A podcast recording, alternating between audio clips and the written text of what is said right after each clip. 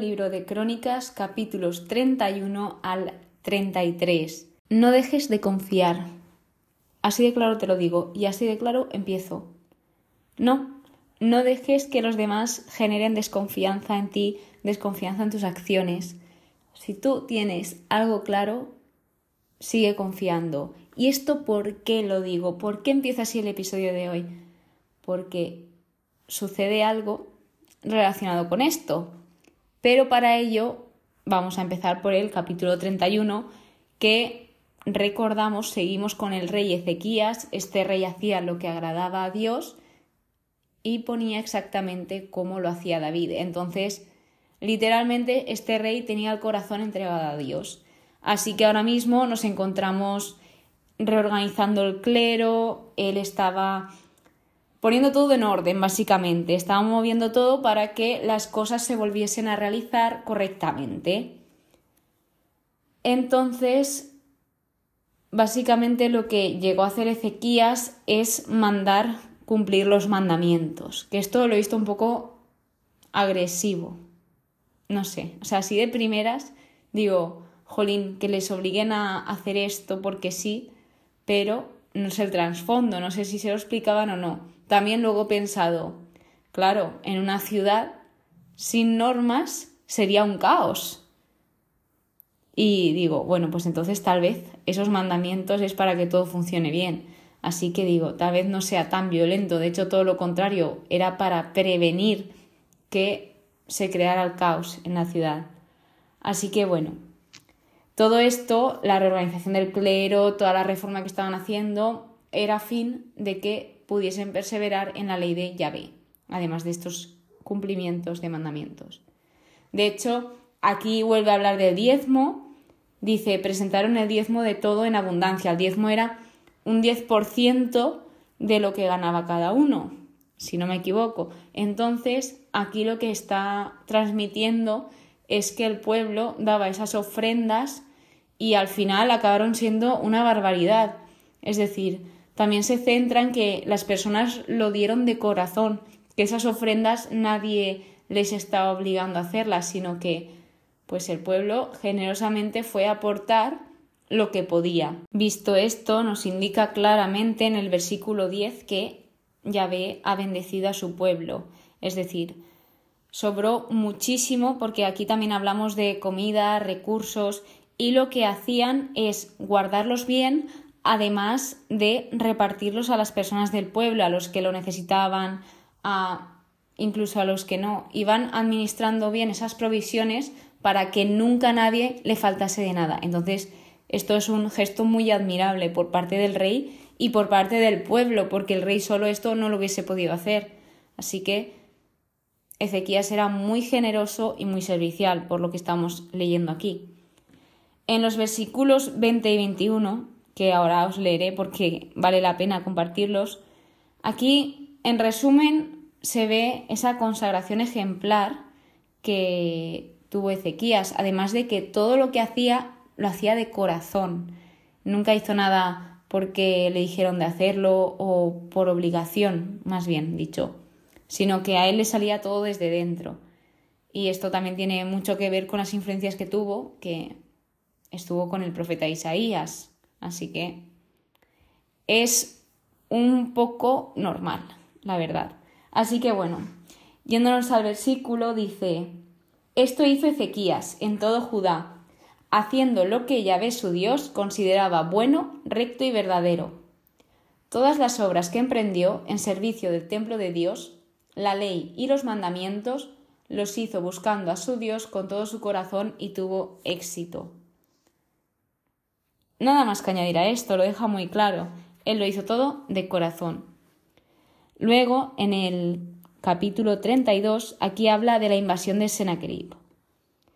Se ve que aquí se corta, no explica todo lo que pasó, pero Ezequías llegó a un punto en su vida que hizo acuerdos con este rey y prefirió confiar en este rey que confiar en Dios y esto le trajo problemas. De todas formas, esto pasará un poco más tarde. Pero centrándonos en este capítulo, aquí vemos como que ya todo está en orden, o casi todo. Así que después de dejarlo todo en orden y que todo estuviese bien, Dios le mandó una prueba, una prueba de lealtad. Entonces os voy a explicar muy brevemente las reacciones o la reacción más bien dicho de Ezequías. Cuando vio, decidió, cuando vio esa situación. Después de decidir, le apoyaron, es decir, tenía personas a su lado que encima le apoyaban. Luego, cobró ánimo a pesar de ese tiempo de prueba, ese tiempo difícil. Reparó, alzó, levantó, fortificó, fabricó y puso jefes. Es decir, aquí él se está preparando para lo que le va a venir y en vez de venirse abajo y decir, oh, me va a venir todo esto, voy a pasar esta penuria, no, él reacciona para evitar esto y también proteger a su pueblo. Es un rey que se preocupaba muchísimo por su pueblo y lo estamos viendo con ese repartimiento de comida que repartía todo lo que necesitaban los demás. Aquí que les defendía, les protegía y muchos ejemplos más. Y al final, que no menos importante, cuando puso estos jefes, les dio ánimo. Qué importante es dar ánimo y qué importante son estas palabras para personas que sabes que se van a enfrentar a algo duro y a algo difícil y no sabes cómo va a acabar. Así que él podría directamente haberlos dejado ahí, decirles, ala, tú, tú te pones aquí, tú te pones allí, pero a pesar de eso, pues él les dio palabras de ánimo, palabras de aliento y estuvo allí. En los versículos 7 y 8 nos comparte lo siguiente, dice, Sed fuertes y tened valor, no temáis ni desmayéis ante el rey de Asiria ni ante toda la muchedumbre que viene con él, porque es más el que está con nosotros que el que está con él. Madre mía, es que aquí va a tope no se deja nada.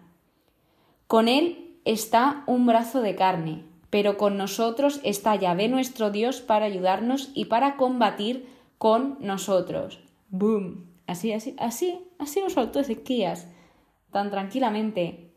Seguido de esto dice, el pueblo quedó confortado con las palabras de Ezequías, rey de Judá. ¡Pam!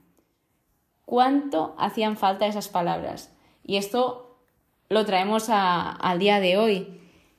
Generalmente cuando alguien está pasando por un proceso duro, qué importante es también tener esas palabras de, ánimo, de aliento, de, de que sepas que yo estoy aquí, sigo aquí y pues toma ánimo, sé fuerte sé valiente, estoy contigo, que es lo que nos dice Dios siempre.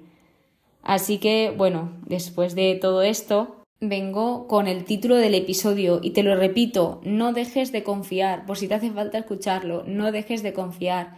¿Y esto a qué viene? Aquí viene Sennacherib, el rey de Asiria, a hacerles dudar a todo el pueblo de Judá sobre Dios, con preguntas como en qué ponéis vuestra confianza, empezaban a comparar a Dios con sus dioses, se burlaban de ellos. En resumen, en el versículo 18 aquí pone el para qué vinieron, y vinieron para atemorizarlos y asustarlos al pueblo de Judá. En resumen, ¿qué querían hacer? Intentaron quebrantar la confianza que tenían en Dios. ¿Funcionó o no? No lo sé, pero Ezequías ya les había advertido de esto. Gracias a Dios, el pueblo ya era consciente de que esto iba a pasar de que iba a venir alguien a desanimarlos, a que les hiciesen desconfiar a todos. Y esto nos puede pasar en nuestra vida y nos pasa, nos pasa, a mí me pasa muchas veces, de que me hacen desconfiar de Dios. Si tú, tú te crees que eso te va a pasar, tú te crees que esto va a llegar mm, y mil cosas así, y independientemente de, lo que sea, durante a lo largo de toda tu vida, te van a decir cosas así y de hecho también que no vas a lograr esto, que ni se te ocurra hacer caso a estas personas, por favor te lo pido. Porque una cosa es que te digan consejos de forma constructiva, pero otra cosa es que vayan a destruirte, que vayan a asustarte y que te hagan desconfiar incluso de ti mismo o de ti misma. Así que vengo a decirte que confíes, que confíes y en específico vengo con mi caso, mi testimonio de que confiar en Dios es lo más seguro que podemos hacer, porque nosotros los hombres somos infieles, pero Dios es fiel y lo deja claro a lo largo de toda la Biblia. Así que si Dios te ha hecho una promesa, si Dios te ha dicho algo, que nada ni nadie te haga desconfiar, porque Dios cumple todas sus promesas y lo deja muy claro. Entonces, después de esto, viene la plegaria de Ezequías. Cuando pasa todo esto, la reacción de Ezequías, ¿cuál creéis que es? Pues orar, orar. Es que Ezequías no se complicaba la vida. Orar, que es lo mejor que podía hacer. ¿Y qué hizo? Oró y le respondió. Dios responde a tus oraciones y aquí lo vemos con el ejemplo de Ezequías. Dios combatió por Ezequías y su pueblo. ¿Y qué pasa aquí?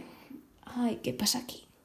Versículo 21, que dice de el rey de Asiria, de Senaquerib, se volvió con la cara cubierta de vergüenza. Ay, Dios mío. Al final, pues esto pasa, que cuando ven que tú consigues eso en lo que ponías confianza o te llega eso que tanto tiempo esperabas y que tanto tiempo te esforzabas y mil casos más a las personas que te decían que no lo ibas a conseguir, que no confiaras en esta cosa o en la otra, pues se les cae la cara de vergüenza como le pasó a este rey. Entonces, pues dice mucho este episodio.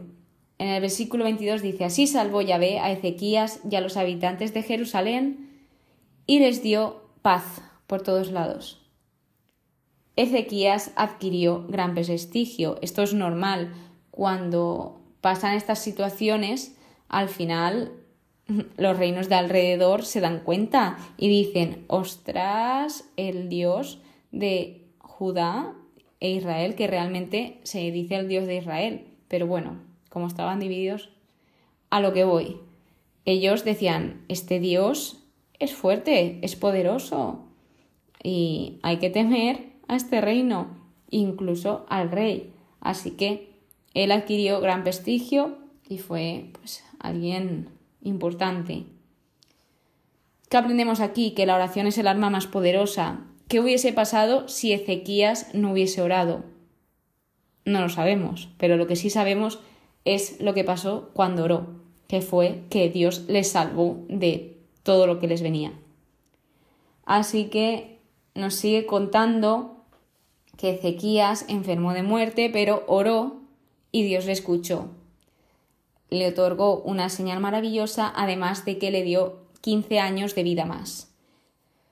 Sin embargo, Ezequías no correspondió al bien que había recibido, es decir, Dios le regaló 15 años, pero Ezequías no supo valorar ese tiempo y él era quien decidía en qué gastar esos últimos años.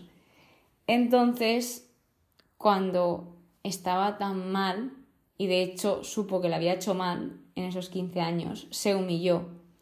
Gracias a humillarse, no estalló la ira de Yahvé, y Ezequías acaba esto diciendo que tuvo en abundancia. Aquí se refiere a todo: riquezas, poderes, mm, alimento, etc. versículo 29. Dios le había dado muchísima hacienda. De hecho, no lo he dicho, pero en las ofrendas Ezequías ponía parte de su hacienda. Muy importante. Esto no se suele ver, pero Ezequías contribuía bastante con el pueblo. Y ya, resumen del reinado. Versículo 30, Ezequías triunfó en todas sus empresas. Versículo 31, Dios la abandonó para probarle y descubrir todo lo que tenía en su corazón aquí Dios vemos cómo nos pone a pruebas, que esto fue durante esos 15 años, porque él también le rechazó, y esa influencia de los profetas. La importancia que nos deja este capítulo, el cómo usamos el tiempo. Yéndonos al último de hoy, el capítulo 33, aquí trata la impiedad de Manasés y Amón. En específico, aquí Manasés destruye la obra de Ezequías. Manasés es el hijo de Ezequías que hizo todo lo que desagradaba a Dios, de hecho, de forma muy exagerada, peor que los anteriores reyes que habían hecho cosas muy malas en Israel. Entonces, algo curioso de saber es que Manasés nació en esos últimos 15 años de Ezequías, donde Ezequías se desvió muchísimo. Este rey desvió a Judá y Jerusalén. En el versículo 10 dice, Yahvé habló a Manasés y a su pueblo, pero no hicieron caso. Te digo una cosa, y esto es muy real. Aquí, a pesar de todo el dolor y todo el daño que hacían, Dios tuvo esa gran misericordia y aún les advertía e intentó hablar con ellos a través de profetas, pero al final tenían el corazón tan endurecido que no hicieron caso. Dios muchas veces nos advierte de situaciones, problemas, adversidades que vamos a pasar y de nosotros depende escucharlo, ¿no? Es como si te viene tu padre a decirte, oye, si sigues con esto o si no haces tal cosa, tal vez pase X cosa. Entonces, al final, un padre que quiere lo mejor para ti, Dios también, y un padre te suele advertir cuando ve que vas mal encaminado. Dios hacía igual, pero no hicieron caso. En el versículo 12 nos deja claro que cuando Manasés se vio en la angustia, se humilló profundamente. Esto es bastante impactante. Aquí es la conversión de Manasés. Aquí él estaba en Babilonia. Y cuando sucedió todo esto, que se dio cuenta de que estaba fatal, oró, Dios accedió, oyó su oración y además le concedió ese retorno a Jerusalén. Y aquí os quiero compartir una frase que se encontraba en el estudio. Dice, Dios nos habla en nuestros deleites y Dios nos grita en nuestros dolores. Es decir, cuando nosotros estamos bien, por así decirlo, Dios nos habla. Y cuando nosotros estamos tan mal, Dios nos grita, pero no un grito a posta de que te está tirando las culpas, todo lo contrario, nos grita para que le escuchemos, nos grita para decir, estoy aquí, estoy aquí, date cuenta, estoy aquí contigo luchando esto. Por eso nos grita, porque al final, vuelvo con el ejemplo del padre, un padre no quiere que su hijo esté mal y cuando un padre ve a su hijo sufrir, le duele. A Dios igual. Entonces, en esos momentos más duros, ahí está Dios apoyándonos más que nunca. Y en los buenos también, pero en los malos aún más. De hecho dice, entonces supo Manasés que Yahvé es el Dios. Cuando él tuvo esta conversión, empezó a edificar, reconstruyó, retiró todas las cosas que habían hecho mal, ofreció, es decir, todas estas acciones que os estoy diciendo representan que Manasés se preocupó profundamente por la seguridad del pueblo, que esto recuerda un poco a su padre. Lo siguiente también me recuerda mucho a su padre. Dice, mandó a Judá a dar culto a Dios. Y luego nos indica libros donde hay más relatos sobre la vida de Manasés, que es el libro de los hechos de los reyes de Israel y los hechos de Jozai. No sé quién es, pero lo averiguaremos poco a poco. Por último, habla de Amón y de su obstinación. Amón era el hijo de Manasés y este también tela. Este peor que el padre al principio, pero él indica que no se humilló, es decir, no, tuvo esa bendición de tener la conversión. De hecho, dice, cometió más pecados y finalmente lo que le pasó a él fue que conspiraron contra él y lo mataron. Tres últimas cosas que comentaros. Primero de todo, oigo mucho la frase de Dios nunca me perdonará o ya es muy tarde para seguir a Dios. Es mentira, no te creas eso. Mira Manasés, ¿qué le pasó? Manasés empezó muy mal y rebelándose contra Dios y Dios le perdonó, Dios tuvo misericordia. Entonces, ¿por qué contigo no lo va a hacer? Y esto pasa a lo largo de, de toda la historia. Al final no somos perfectos y todos cometemos fallos, así que nunca es tarde para comenzar. Otra cosa. En el estudio decía, el pueblo tuvo lo que quiso. Y esto es verdad, el pueblo quería rey, tuvo rey. El pueblo quería rebelarse contra Dios, pues tenía eso. El pueblo quería seguir a Dios, pues tenía esto. Y así sucesivamente. Y luego algo que no sé cómo expresar cuando lo he visto, es que al final de cosas malas se saca siempre lo bueno. Pero aquí es un poco, no sé cómo explicarlo.